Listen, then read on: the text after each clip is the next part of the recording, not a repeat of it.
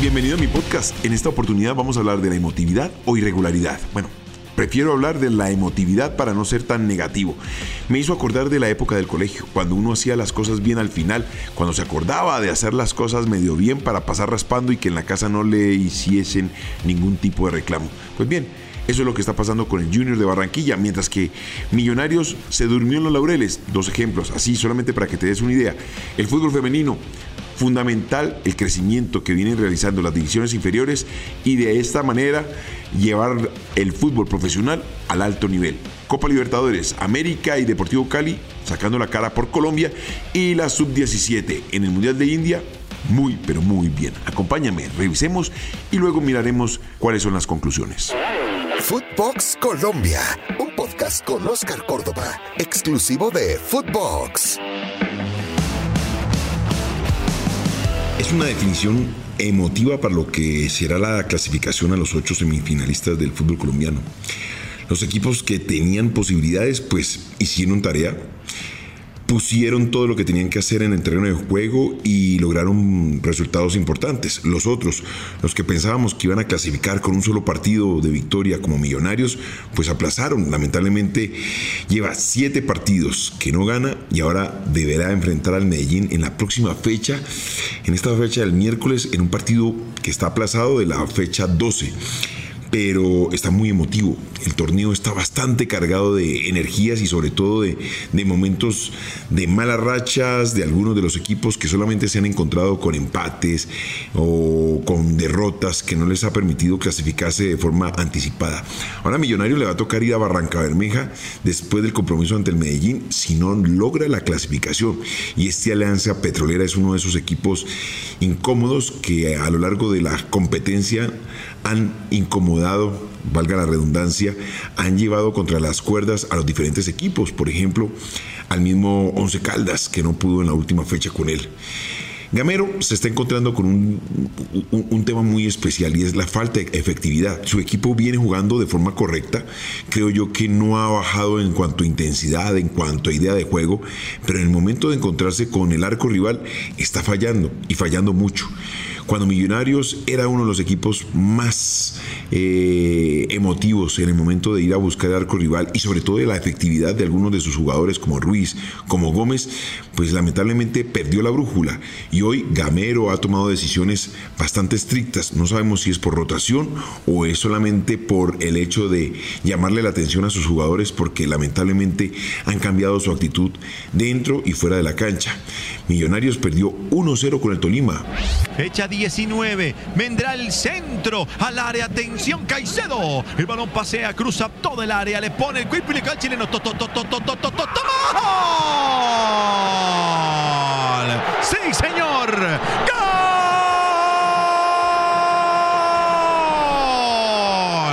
Le rompió el arco el chileno. Pero en el terreno de juego fue un equipo intenso donde mantuvo su calidad de juego a la cual nos tiene acostumbrados y llevó a este Tolima que no ha tenido una muy buena performance, pero fue efectivo en el momento de ir a buscar el arco rival. Mala suerte a Montero que en esta oportunidad pateó el delantero y lamentablemente la pelota fue desviada por el defensa.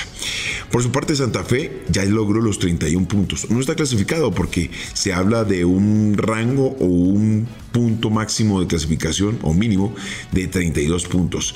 Pero ah, ha demostrado que siendo solamente local, efectivo y ese rendimiento le ha permitido hoy día estar con una tranquilidad de que posiblemente se clasifica sin ningún problema. Además, su clasificación eh, la va a lograr en el Campín contra un equipo como el de el Once Caldas, donde no ha tenido la efectividad que todos esperábamos y se quedó en el camino. Ahora tienen que esperar a resultados propios y de extraños. Así que Arias está logrando el objetivo de este 2022 para poder llegar a los ocho finalistas. Enfrente va a tener al Once Caldas que abrazó su clasificación luego de, como les dije anteriormente, de su compromiso ante la Alianza Petrolera. Lamentablemente la cancha fue un elemento que no le permitió al Once Caldas desarrollar un fútbol totalmente exacto, pero eh, la necesidad lo llevó a buscar por todos los medios la clasificación. Lamentablemente solamente le alcanzó para un empate. Otro equipo que está lamentablemente esperando o aplazando su clasificación. El equipo de Diego Corredor está solucionando problemas, pero no le está alcanzando para lograr el objetivo que se había trazado con anticipación. Podemos hablar también del equipo de David González, el Independiente Medellín. Eh, empató contra Jaguares de local, otro equipo que aplaza su clasificación. Lo bueno es que tiene ese compromiso aplazado ante Millonarios que viene con esa racha incómoda de siete fechas sin ganar. Vamos a ver si le alcanza al Medellín, porque son dos equipos, tanto Medellín como el mismo Millonarios, que abren demasiado sus puertas, buscan permanentemente el arco rival, no han logrado el equilibrio y los lleva a que permanentemente se encuentren con goles en contra y remar desde atrás es más complicado. Nacional, a ver, con Autori enfrentó a este Pereira, un Pereira que lo conoce perfectamente desde sus entrañas porque su entrenador, siendo el que acaba de salir el año pasado, ha sabido manejar cada una de las intenciones y necesidades del equipo de la capital de la montaña. Autori apenas estaba en ese proceso de conocimiento del equipo y no le permitió de alguna manera aprovechar todas las capacidades de sus jugadores. Ojo, el mensaje que lanzó Autori en la rueda de prensa me gustó.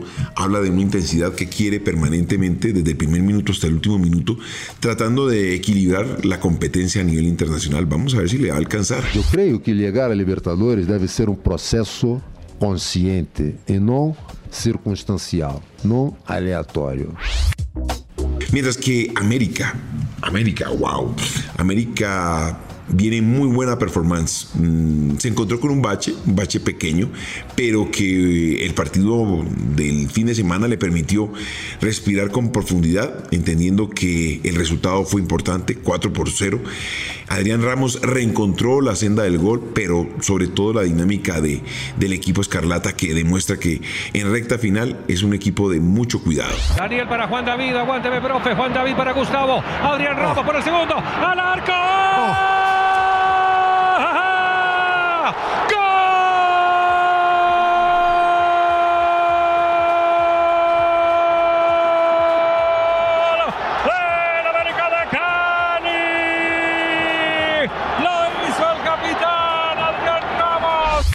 Habla que no es su nómina, sí, no es su nómina, pero ha sabido potenciarla de tal forma que hoy está a puertas de la clasificación.